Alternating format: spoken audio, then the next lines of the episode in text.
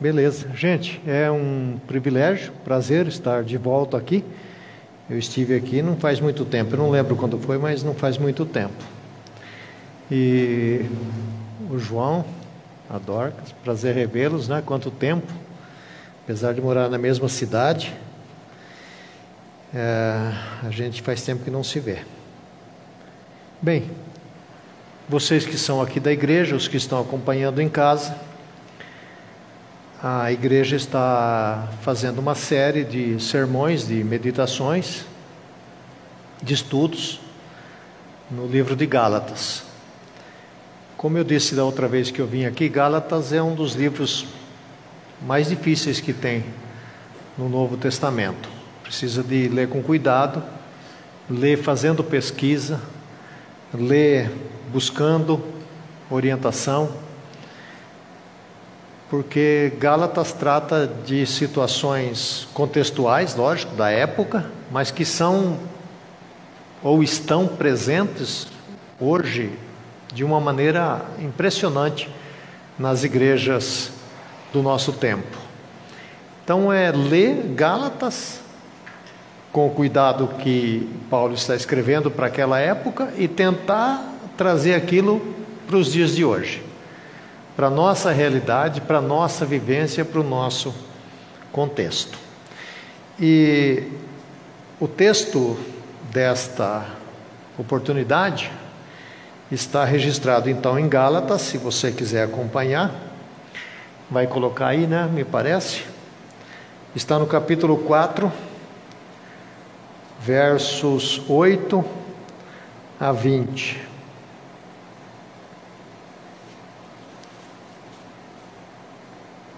Gálatas 4, 8 a 20.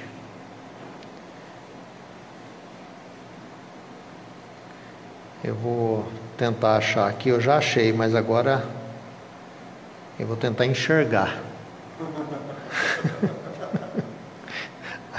eu já achei antes, tá? É isso mesmo. Bom, esse antes aí ele está se referindo ao texto anterior. Se você não ouviu, está lá no Face, eu imagino. Ouça aquele, depois ouça esse outra vez. Então nós não vamos naturalmente fazer menção do que ele está falando do 1 ao 7. Antes, quando vocês não conheciam a Deus, eram escravos daqueles que por natureza não são deuses. Mas agora, conhecendo a Deus, ou melhor, sendo por ele conhecidos, como é que estão voltando àqueles mesmos princípios elementares fracos e sem poder? Querem ser escravizados por eles outra vez? Vocês estão observando dias especiais, meses, ocasiões específicas e anos? Temo que, o meu, que os meus esforços por vocês tenham sido inúteis. Eu lhe suplico, irmãos e irmãs, né? devia ter mulher lá na igreja também. Eu lhe suplico, irmãos e irmãs, que se tornem como eu. Que se tornem como eu, pois eu me tornei como vocês, em nada vocês me ofenderam. Como sabem, foi por causa de uma doença que lhes preguei o Evangelho pela primeira vez. Então, a minha doença, embora a minha doença lhes tenha sido uma aprovação, vocês não me trataram com desprezo ou desdém, pelo contrário, receberam-me como se eu fosse um anjo de Deus, como o próprio Cristo Jesus. O que aconteceu com a alegria de vocês? Tenho certeza que, se fosse possível, vocês teriam arrancado os próprios olhos para dá-los a mim. Tornei-me inimigo de vocês por lhes dizer a verdade?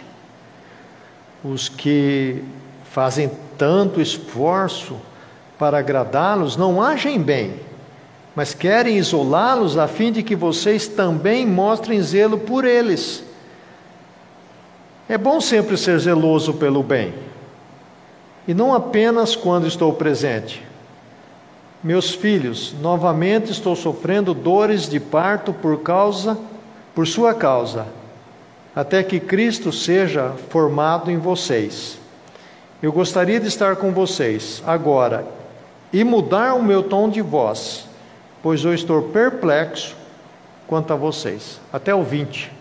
Uma leitura um pouco claudicante, como diziam os antigos, né? Porque eu não estou enxergando esse negócio direito aqui. Mas, mas eu estou enxergando vocês, tá? Não vão dormir aí não, que eu tenho um faro assim quando o crente começa a ficar assim meio zumbi, sabe? E, aí, aí eu prego com mais entusiasmo, não, não termina a pregação. Então, se você quiser que termine logo, você fica atento, tá? Porque aí sei que está entendendo, não preciso esticar. Mas se eu perceber que não estou entendendo, João, aí eu estico mais, vou esticando. Aí é sábado, você já reservou aquela pizza e tal, e você fala, meu Deus, né? Quando isso vai acabar, não é? quem mandou você vir no sábado, né? Bem, o cristianismo nunca foi um mar de rosas. Ou os, eu vi o Sadia aí, eu não sei onde ele anda. Está lá. Ou um céu de brigadeiro, não é, Sadia? Aquele, aquele, aquele voo tranquilo que o piloto fala para a gente: olha, você pode dormir sossegado, que não, não tem uma nuvem, né? Tá uma beleza. A gente tem a ideia que cristianismo é isso. Essa é uma ideia que nós temos. Que ser cristão ou frequentar uma igreja evangélica vai ser paz, harmonia, felicidade, companheirismo, solidariedade. Gente, eu lamento lhes informar, e se você não sabe nessa altura do campeonato, não é nada disso. Não era, não é, e se Jesus demorar, vai piorar. Vai piorar. Quanto mais ele demora, pior fica. Porque onde você coloca a gente, você já coloca confusão, problemas. Aí você pergunta, mas não é todo mundo salvo? Bom, em tese a gente gostaria que fosse, mas mesmo se fosse, mesmo se fosse, os problemas estariam presentes na igreja, porque nós Somos o problema. A partir do momento que eu entro nesta comunidade, eu já trouxe o problema. Então não adianta eu ficar pensando, nossa, aquela pessoa tem problema. Ela tem, lógico que tem, mas eu também tenho. Só que na minha visão, o problema dela é maior do que o meu. Eu não sou tão ruim assim. Então o cristianismo não é. E a gente tem que ser sincero cristianismo não é uma coisa simples, tranquila, não é. Esta, esta carta, ou as cartas de Paulo, surgem por causa de problemas. Ele não escreveu nenhuma carta sossegada, dizendo: olha que beleza, gente, está tudo indo muito bem, continuem firmes. Não, todas as cartas surgiram porque havia alguma zebra, alguma divergência, alguma luta interna, alguma heresia, como é o caso dessa de Gálatas. Por isso as cartas, até as cartas do Apocalipse, são cartas que têm problemas. Então, aqui em Gálatas, Paulo está tratando disso. E esse texto que nós lemos hoje em especial. Então ele começa falando para eles o seguinte: qual é a história de vocês afinal?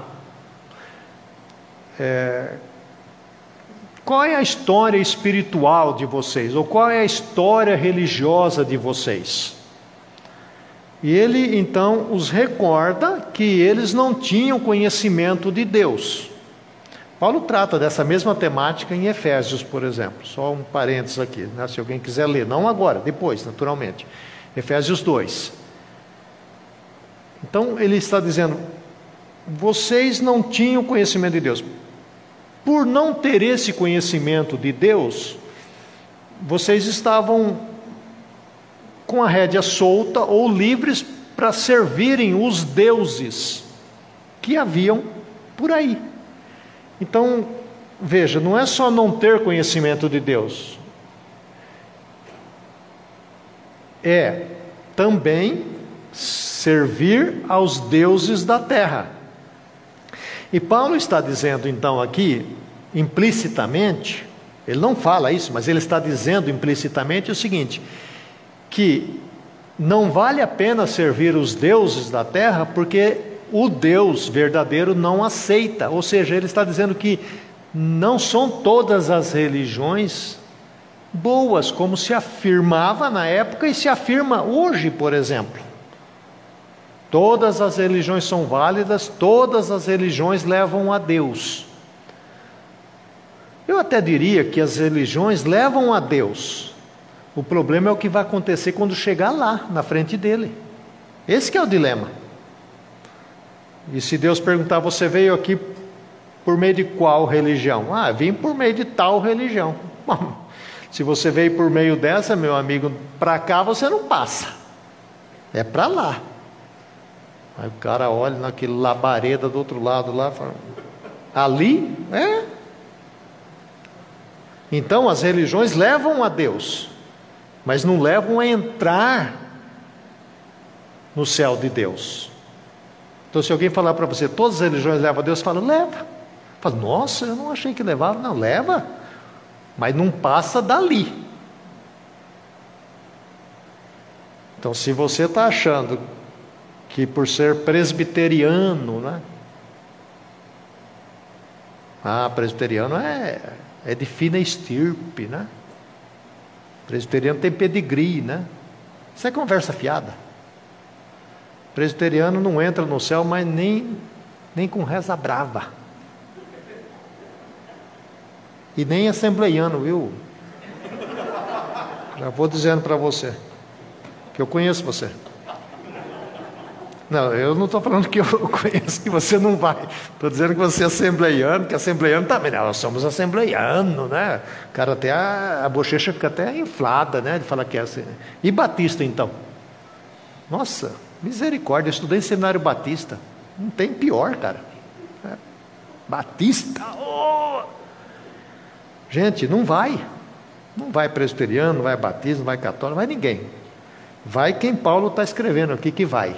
Vou daqui a pouco falar quem é que vai. Então ele diz: Lembra da história de vocês? Vocês não eram nada, servindo aos deuses. Mas houve o que?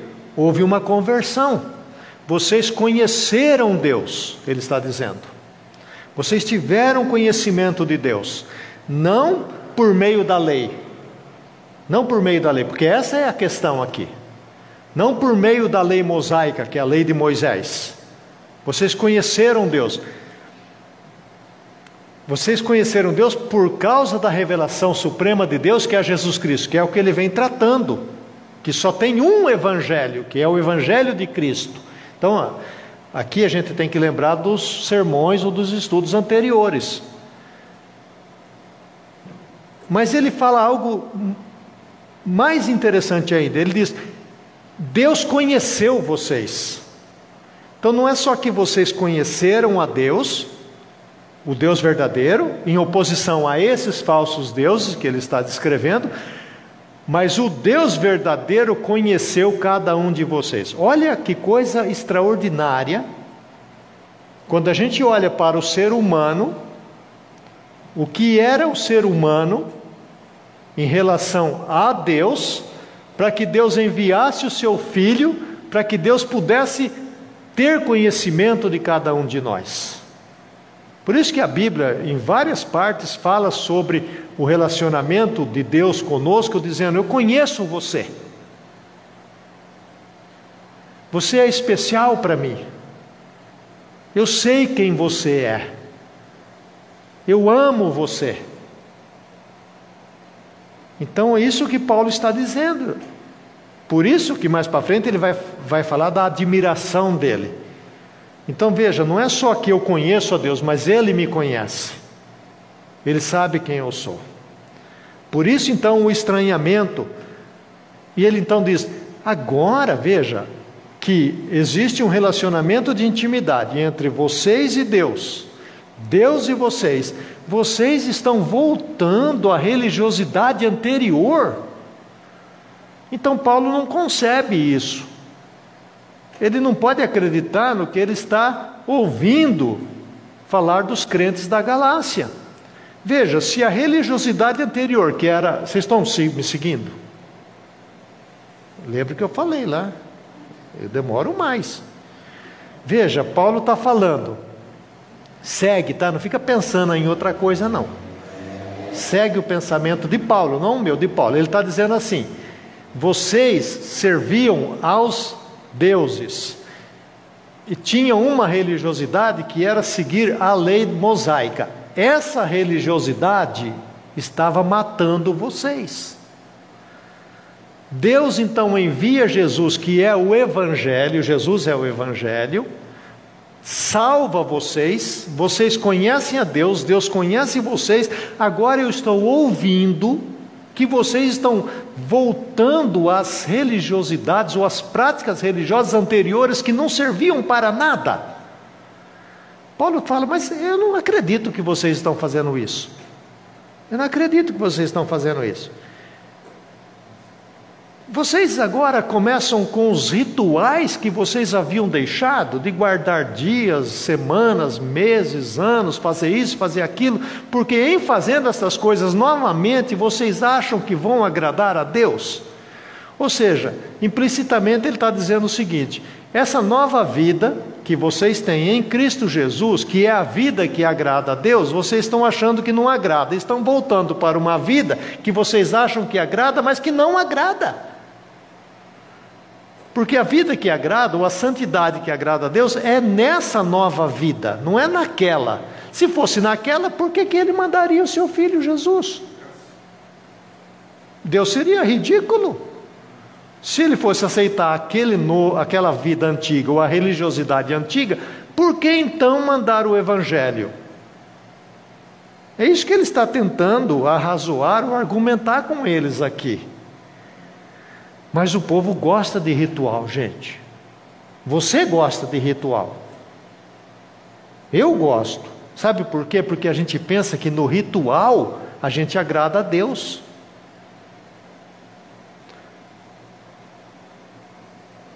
Eu estava lá fazendo exercício, que vocês podem não parecer, mas eu faço. Aí vem lá a instrutora, que não instrui nada, fica só olhando para a gente, mas não fala nada, não é? Impressionante. Nessas academias mais fraquinhas, né?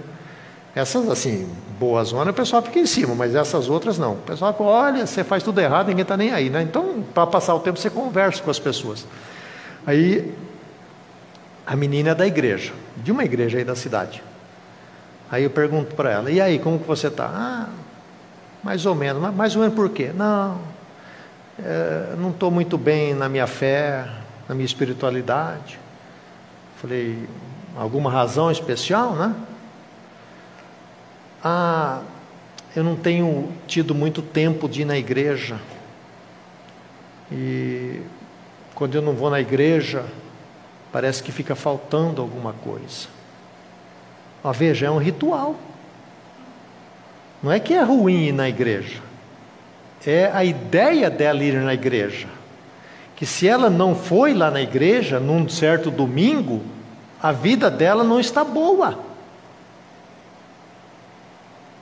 Veja como que é sutil o negócio. Se eu não orar às quatro horas da madrugada, e, e o crente, o crente ó, não tem gente mais engraçada do que crente. Ele escolhe os horários mais esdrúxulos do mundo para se sacrificar para achar que Deus vai ouvir a oração dele. Não é? Vocês que são da oração aí, me perdoem. Ah, tem que orar no monte, mas é às três da madrugada.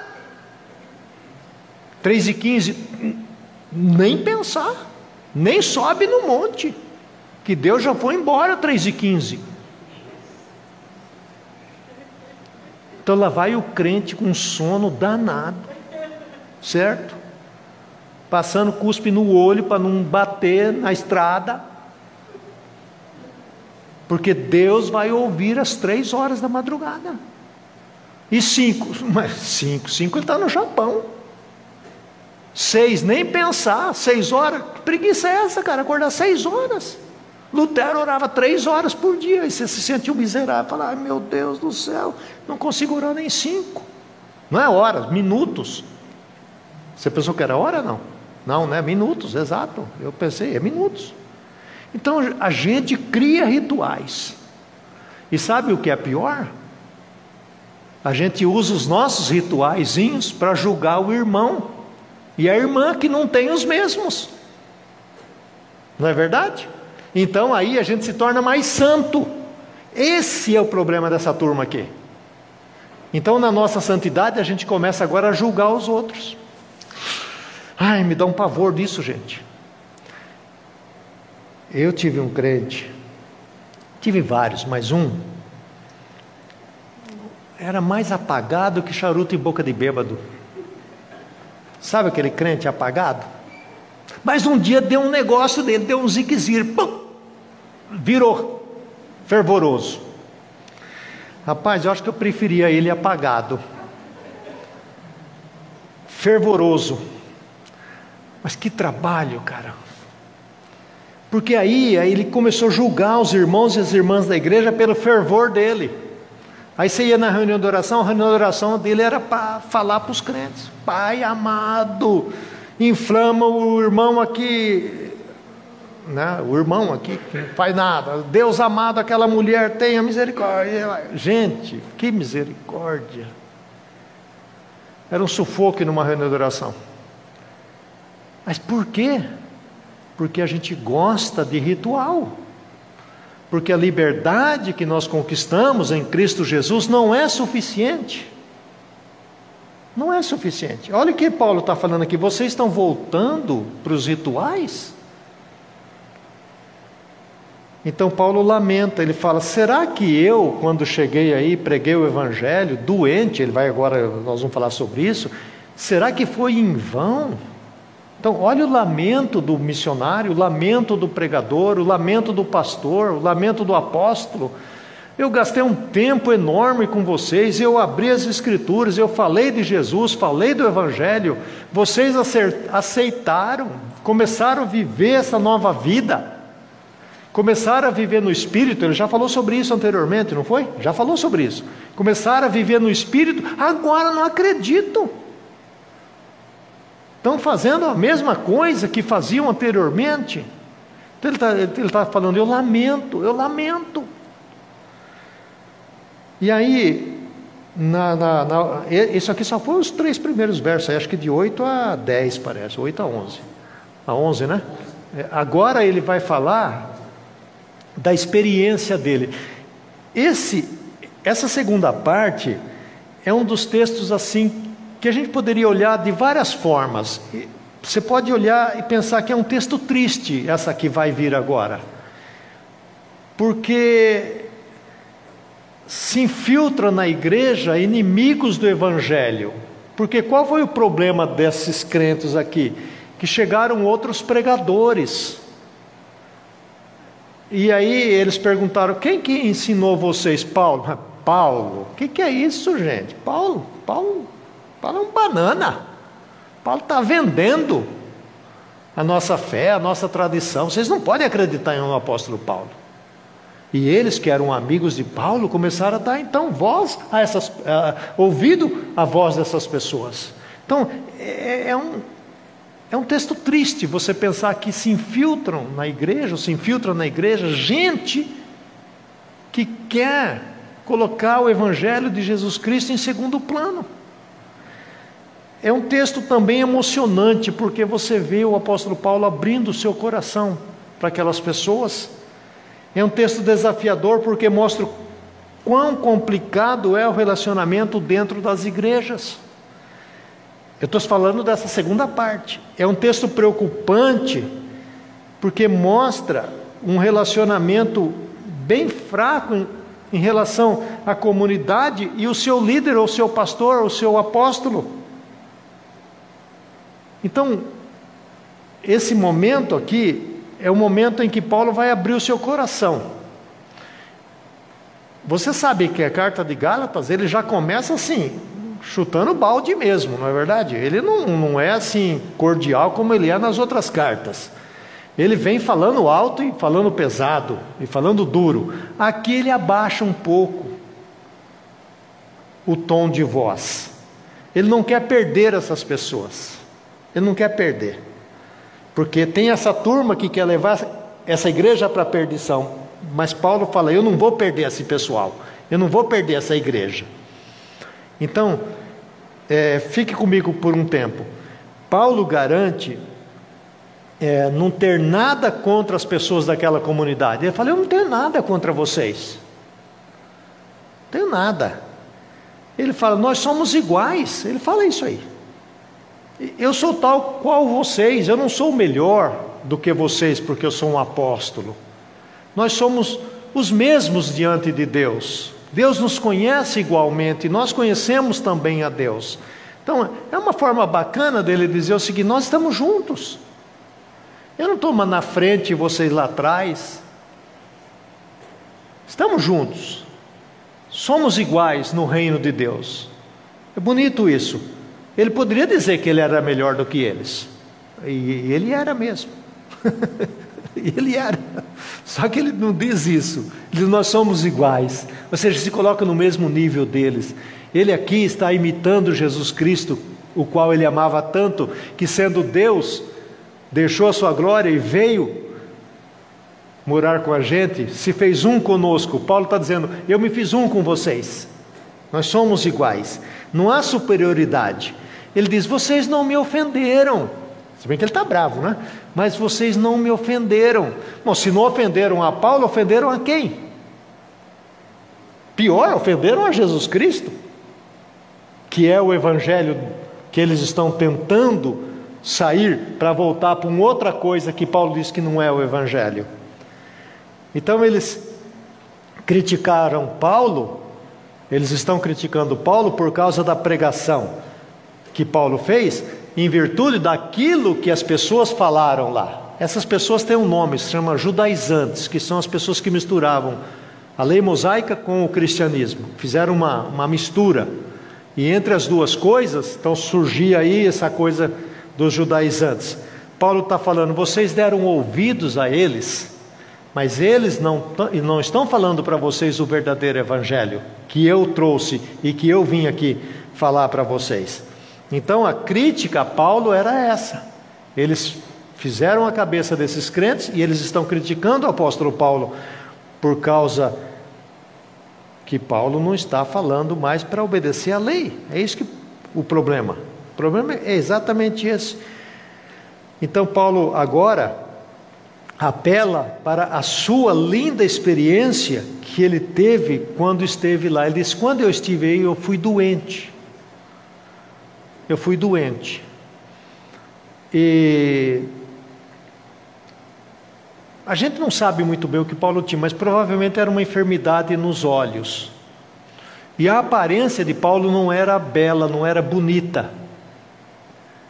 Para ele falar isso, devia ser uma coisa feia mesmo, medonha.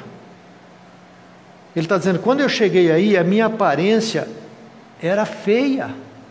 Mas olha o que aconteceu. Ele diz: mas eu fui muito bem recebido por vocês. Olha como Paulo está usando aqui um argumento assim, bacana com ele, sabe? Ele está abaixando um pouco o tom de voz aqui, porque ele não quer perder essas pessoas. Ele diz: Vocês não me rejeitaram por causa da minha aparência. Vocês não me desprezaram. Vocês me receberam como se eu fosse um anjo de Deus. E aí ele vai então para um argumento muito superior. Ele diz: Vocês me receberam como se eu fosse o próprio Jesus. Olha que coisa bonita. Olha que ideia, João, para receber um ministro, para receber um pastor, para receber uma pessoa que vem trazer o Evangelho.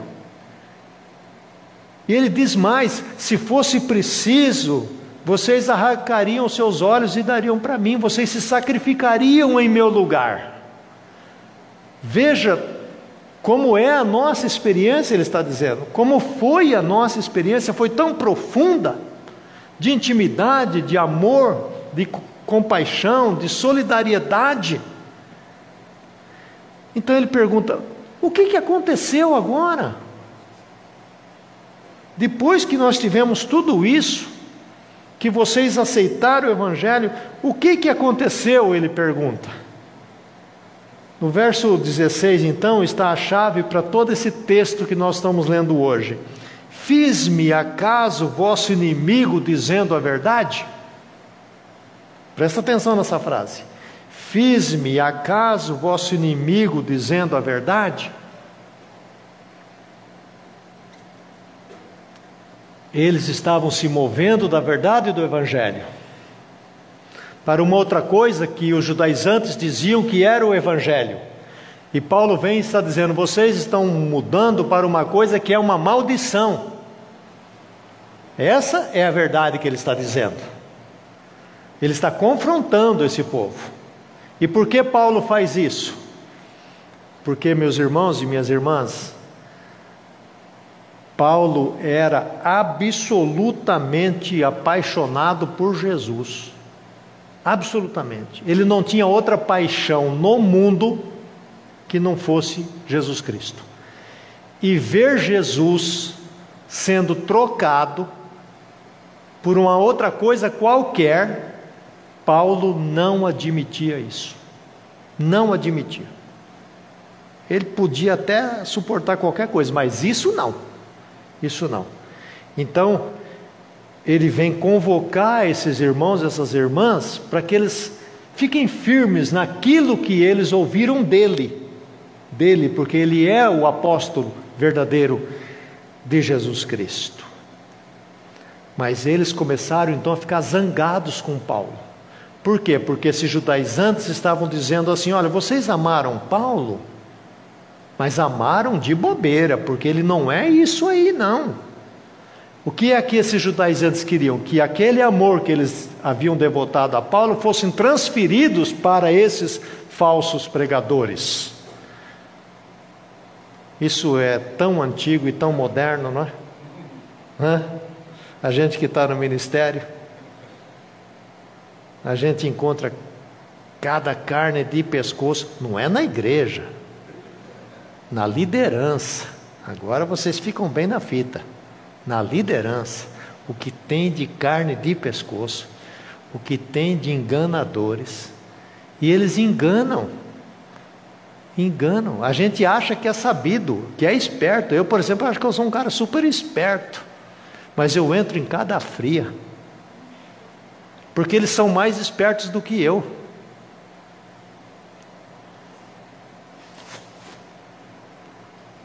E Paulo não está disposto de maneira nenhuma a deixar que esses falsos pregadores levem esses irmãos da igreja para um caminho da falsidade. Ele não está disposto a deixar que isso aconteça de mão beijada. Ele vai lutar até o fim para que eles não escapem do verdadeiro evangelho. Então ele tem que falar a verdade para eles. E você sabe, agora o crente, o crente escutar uma coisa que vai contra aqueles rituais que ele está fazendo, e vira um, uma coisa, entendeu? Por quê? Porque o ritual acha que agrada a Deus. Aí você vai falar que não agrada. Muitas vezes os pastores até deixam. Vai. Faz, né? Mas não pode, tem que falar. Vai fazer o quê? Você vai deixar a pessoa ser vendida a uma outra coisa? Tem que falar. E ele diz: é bom ser zeloso. Porque eles queriam ser zelosos, mas Paulo fala: mas ser zeloso do bem, não de uma coisa errada ou de uma coisa falsa. E ele diz: como eu gostaria se fosse possível, de dar luz a vocês uma outra vez, até que Cristo fosse modelado na vida de vocês, até que Cristo fosse de novo formado dentro de vocês. Aqui está o verdadeiro amor pastoral. de Paulo. Por isso que ele abaixa um pouco a voz aqui, porque ele não quer perder esses irmãos e essas irmãs. Essa é uma lição extraordinária para os dias de hoje. Extraordinária para os dias que nós estamos vivendo. Então, esse amor aqui não é sobre ter uma igreja grande, vistosa, sabe? Nada dessas coisas que hoje o pessoal dá valor, especialmente pastores. O que importa é esse amor de Paulo aqui para com essas pessoas que estão equivocadas, ele diz: Mas eu não vou abandoná-las. Eu não vou abandoná-las, eu vou atrás. Eu vou lutar para que elas permaneçam firmes no Evangelho.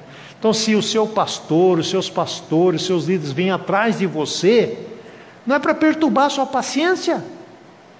Você pode até ver assim, mas é para corrigir a rota e ficar firme no Evangelho de Jesus Cristo, que é o que vai nos levar para o céu eterno.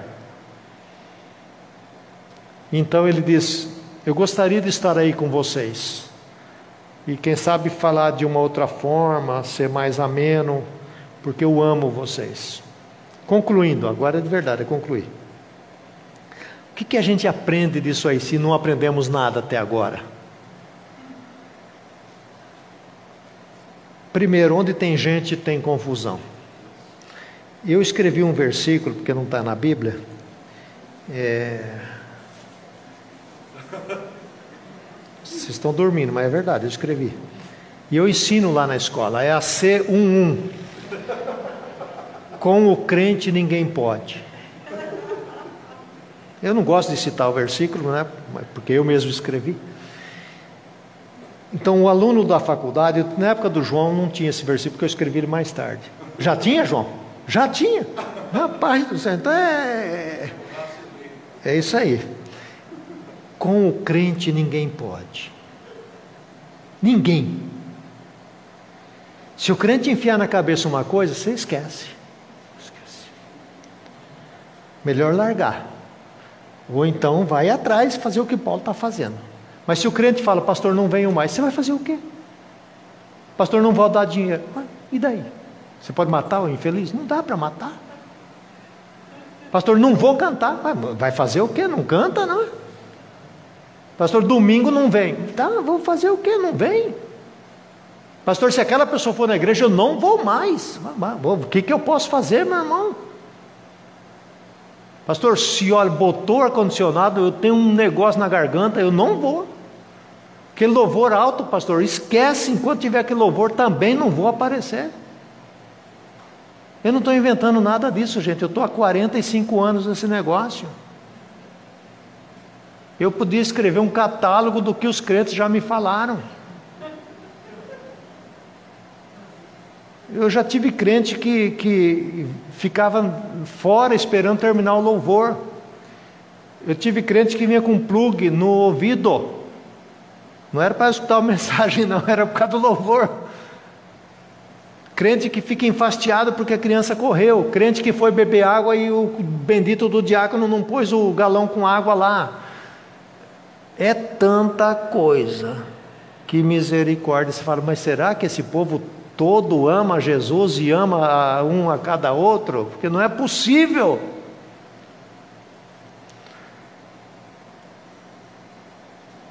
A maior angústia de pastor é chegar na igreja os crentes estão esperando na porta da igreja. E às vezes não tem outra, outra entrada. É um erro quando constrói igreja, viu, João? Você que é construtor tem que, tem que fazer uma entrada do outro lado. Você vai entrar daquele lado lá, o cara está te esperando. Pastor, fala, agora não, pelo amor de Deus. Pastor, não, pastor. É só uma, é só uma coisinha, só um negocinho, pastor. Ah, se você parar, acabou a unção, acabou tudo. Você já vai pregar com raiva, irritado. E eu falar para o crente, agora não, depois do culto. Aí depois do culto eu ficava olhando lá na porta, lá ele lá me esperando.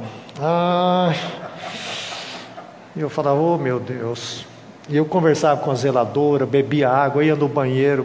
Ah, não, tem que ir no banheiro, mas já não foi, mas tem que ir de novo, vai e tal. Aí, a hora que o crente cansava, ele lá, pastor, eu te telefono. Sim, meu irmão, telefona. Ano que vem. Por que tanta confusão, gente? A gente não consegue viver em paz um com o outro, não consegue perdoar, não consegue alinhar nossas diferenças. Então a gente tem que entender isso. Eu vou na igreja, eu sou fã da igreja, e temos que ir na igreja, mas a gente tem que aprender a conviver uns com os outros. Sempre tem alguém querendo desviar a igreja do seu reto caminho. Sempre tem. Teve, tem e vai continuar tendo. Por isso que os líderes da igreja precisam estar atentos. Agora, não dá para controlar. A gente não é uma. O pastor não é um policial evangélico. Começa com P, mas não é polícia. É pastor. Não fica policiando. Se bem que eu conheço pastores polícia. Não é polícia que é pastor e é policial, não, é pastor que fica policiando o crente. Lembra do ritual? O crente gosta. Sabe o que o crente gosta? De pastor que fica no pé dele policiando. Meu irmão não veio na reunião de oração? Ah, pastor. Ah, não, meu irmão, o que, que é isso? Então amanhã não falta. Pastor, não, não tem conversa. As igrejas hoje funcionam na base do ritual. E o pastor é o grande policial da igreja. Está namorando, meu irmão? Tô com quem? Fulana. Hum, fulana? Não pode? Vai viajar, vou. Pede a bênção. Você tem que viajar debaixo da unção. O pessoal inventa de tudo, gente. Você gosta disso? Sinceramente, depois de ter sido libertado por Jesus Cristo, viver de novo numa escravidão. Então, nós temos que ter um diálogo respeitoso na igreja. E se a gente não tiver esse diálogo, a gente abre as portas para esses falsos pregadores. E os falsos pregadores muitas vezes não estão nem dentro da nossa igreja, estão fora da igreja, mas os crentes estão dando voz a ele, a, a, é, ouvido a esses falsos pregadores. Nessa pandemia mesmo, pandemia que chama, né? Pandemia. Quantas vozes nós escutamos? Tomara que sejam vozes boas. Mas eu li uma, uma, uma estatística que um terço dos membros de qualquer igreja não estão ouvindo live de ninguém. Então o cara está numa beleza, porque não tem ninguém para pagiar, né? não tem ninguém para ir lá né? ver se o cara está fazendo ou não isso, certo? Então ele está lá vendo o Faustão. Que live o quê? O cara está tá, tá numa beleza, né? Essa pandemia está sendo uma benção para muita gente nesse sentido, né? O cara escapou das garras da igreja, né? Um terço, isso é do Instituto Barna, um terço não vê a live da sua igreja e vê a live das outras igrejas. E mais de uma. Um terço, certinho. Então o cara está escutando lives que não acaba mais. Imagine quantas vozes o sujeito escuta. E um terço, que é fiel, está escutando as lives da sua igreja. Agora eu imagino quando essa pandemia terminar. Pode imaginar isso? Um terço que está escutando vai voltar sossegadamente, certo? Um terço que está escutando a live dos outros, você vai ter que ir atrás e fazer uma correção às vezes, porque o cara escutou lá que Genésio veio ao mundo e morreu. E o cara começa a acreditar que o Genésio morreu na cruz do Calvário. Você vai fazer o quê? Tem que ir atrás e corrigir. E um terço que não quer mais saber de nada? Então está aí uma missão para todos nós. Você falando, não tem o que fazer na pandemia? Tem. Por que você não liga para as pessoas que são da igreja para saber o que está acontecendo com a vida delas? Por que você não liga para saber se as pessoas estão bem? Se elas estão firmes na fé? Se elas estão seguindo o Evangelho? Lendo a palavra de Deus? Orando, fazendo as devocionais. Se interesse pela vida das pessoas, porque nós somos uma comunidade. Não é o que a gente fala, que a igreja é uma comunidade da fé, que é o corpo de Cristo. O pastor aqui mesmo falou que é a noiva, que é o rebanho do Senhor, que é o povo de Deus. Gente, isso não pode ser só na teologia ou na teoria, tem que ser na nossa prática. Eu sou muito prático. O João sabe disso. Eu sou prático. Outro dia falaram assim para mim, oh, AC, nós vamos falar com os alunos aqui, nós precisamos angariar mais alunos para o nosso presencial. Então nós vamos falar. Aí falaram lá, tá, aluno assim, o pessoal não está nem prestando atenção. Aí falei, olha, eu queria apelar para você o seguinte, você gosta da nossa escola? Quem é o doido de falar que não gosta, né? Vai falar para o diretor da escola que não gosta. Você ama a escola? Você está sendo abençoado? Então eu queria que você pensasse em três pessoas, três pessoas. Não vou falar mais para não exagerar, senão você espanta o freguês. Três pessoas que você vai escrever para elas um e-mail, um WhatsApp, um telefonema, convidando essas pessoas a conhecer a faculdade. Quantos podem fazer isso? Aí alguns já escreveram, vou escrever hoje mesmo, essa noite mesmo eu já vou escrever. Veja bem, é um desafio concreto. Você, por exemplo, que está aqui sentadão, tranquilo, numa boa, você lembra de alguém que não tem vindo? Ou você lembra de alguém que faz tempo que você não vê? Você, você consegue lembrar? Não deixa para o pastor. Faz você esse trabalho. O crente que está um pouco afastado vai se sentir sabe, amado. Lembraram de mim, oraram por mim. Ah, se você não orou antes de chamar, você ora. É, você não é bobo, né? Você faz uma oraçãozinha lá, fala, Deus abençoe o Zezinho, em nome de Jesus, abençoa Deus. Aí você liga para ele, fala, ó, eu orei por você. Certo? Você já fez duas coisas legais. Você orou e ligou. É possível que uma igreja seja fomentada por pessoas maldosas para tornar a liderança contra o povo ou o povo contra a liderança. É isso que eles estão fazendo aqui. Então a gente tem que estar atento a isso. E você acha que isso não acontece hoje? Olha, eu trabalho com pastores. Se o pastor quer falar comigo, a não ser que seja amigo, mas se quiser falar comigo é por causa disso aqui. Eu já sei o que é, eu já sei, não precisa nem falar. Eu só deixo o cara falar por educação. Mas ele vai me falar o quê?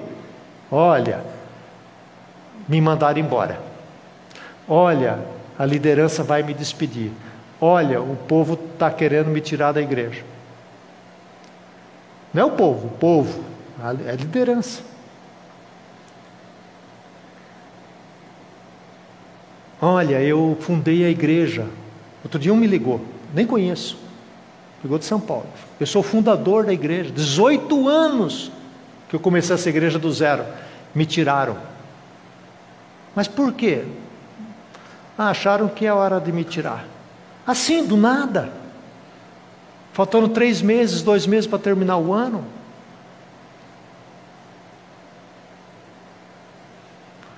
Aí depois a gente fica imaginando por que, que as pessoas ficam achando que a igreja não está assim com essa bola toda que deveria estar, não é verdade?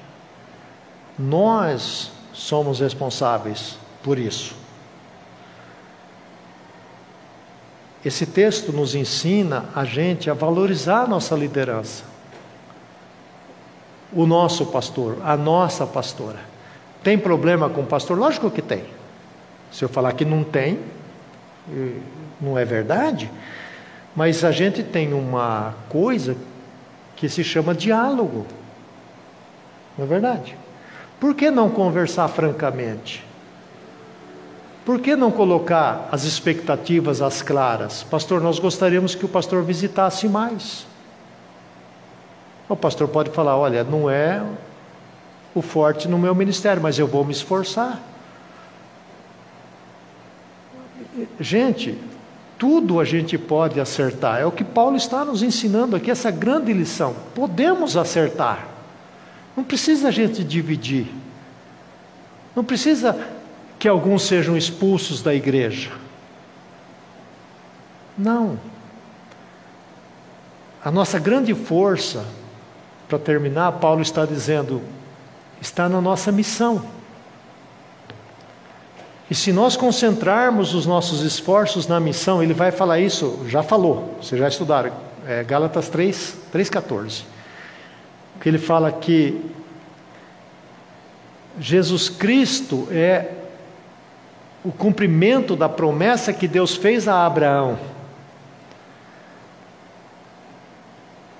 E esse Jesus foi dado aos gentios. E pela fé os gentios receberam.